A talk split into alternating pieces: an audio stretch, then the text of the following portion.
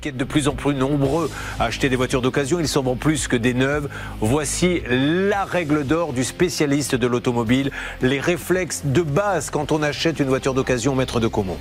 Oui, Julien, il y a des règles qui sont faciles à appliquer. Déjà, une transaction en matière de voiture, euh, ça ne se fait jamais par chèque. C'est dangereux de le faire en espèces parce qu'il n'y a bien sûr aucune trace de ce que vous avez payé. C'est toujours un virement bancaire ou un chèque de banque. Et attention, le chèque de banque, il doit vous être remis à une heure d'ouverture de la banque pas à 11h du soir ou le dimanche après-midi, et vous demandez avant que sa transaction soit faite, auprès de quelle agence le chèque de banque sera tiré. Ça va vous permettre de vérifier que le numéro qui figure sur le chèque n'est pas faux. Hein. Le virement, tout le monde peut en faire maintenant avec un C'est le plus sûr. Deuxième.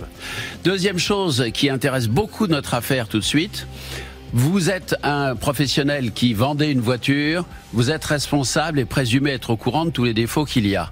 À l'inverse, pour le cas de notre ami Jean-Marc, vous êtes un particulier qui vendait à un professionnel. S'il l'avait su, je pense qu'il n'y aurait pas cette affaire aujourd'hui devant nous.